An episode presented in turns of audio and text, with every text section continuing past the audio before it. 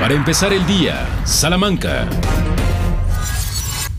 Miércoles 3 de julio para empezar el día. En dos hechos distintos, dos personas murieron ultimadas a balazos. El primer hecho se registró en la carretera federal 45 en el tramo Salamanca-Celaya, a la altura del puente de la autopista Salamanca-Morelia. El cuerpo estaba atado de pies y manos, presentaba impactos por arma de fuego.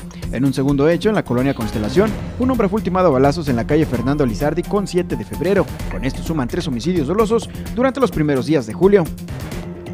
Arribarán a Salamanca 120 elementos de la Guardia Nacional y se sumarán a las corporaciones encargadas de vigilar el municipio. Para ello se acondicionarán varios espacios, algunos se instalarán dentro del complejo de seguridad ciudadana C4 y otros en la unidad deportiva sur concluyó la segunda etapa de la revista Físico-Mecánica, de 400 unidades que se presentaron y que brindan el servicio de transporte público, tanto de ruta fija como semifija, el 40% no cumplieron con las condiciones marcadas. Las principales observancias fueron vidrios polarizados, el mal estado de las llantas, algunas fallas en los sistemas eléctricos de las unidades y el incumplimiento del plaqueo se plantea buscar el endeudamiento de 5 mil millones de pesos ante las peticiones de la Cámara Mexicana de la Industria de la Construcción, debido a que por los recortes federales no han llegado los recursos para las obras. Así lo señaló el gobernador Diego Sinué Rodríguez Vallejo, quien dijo estar convencido de que la obra generará empleos directos e indirectos y que el financiamiento a pedir sería para infraestructura prioritariamente para el estado de Guanajuato.